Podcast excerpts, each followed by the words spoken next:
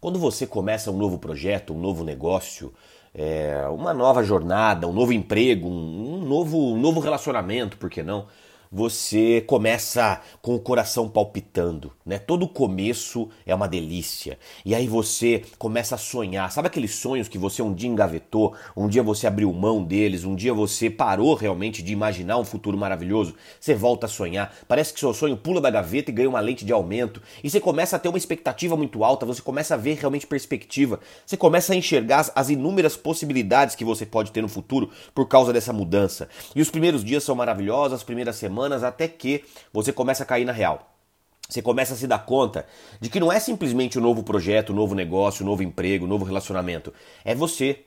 É você que faz com que o seu caminho é, é, possa te levar para um horizonte de muita prosperidade, tanto no aspecto pessoal quanto no aspecto profissional. Você começa a perceber, você começa a cair na real que o problema muitas vezes está em você.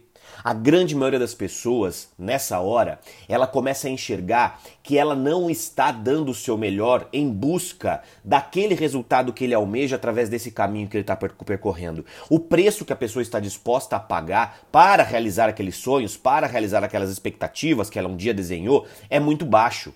Então, nesse momento que você se dá conta que você cai na real, você tem duas opções. A primeira coisa é você aumentar o preço que está disposto a pagar, ser uma pessoa melhor, ser um ser humano melhor, ser um profissional profissional melhor e trabalhar muito mais se o seu negócio for uma transição de carreira. Agora, caso você não esteja disposto a pagar um preço maior, você tem uma segunda opção, que é reduzir os seus sonhos e as suas expectativas de futuro.